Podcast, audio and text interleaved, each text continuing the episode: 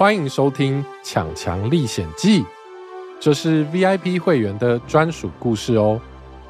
你现在收听的是第十集《抢强与生气的莉莉公主》。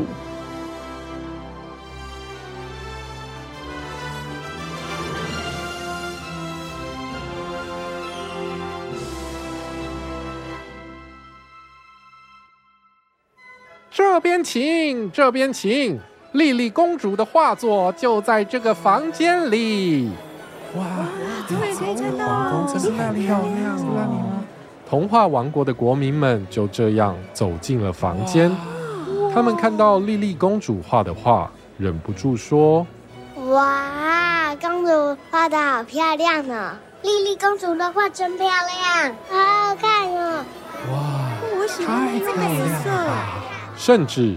还有人看完画之后，感动的跑到莉莉公主面前，对她鞠躬。莉莉公主，我爱你，我会想你的。本来很紧张的莉莉公主，看到大家的反应，变得很高兴。嘿嘿，大家喜欢我的画，真是太好了！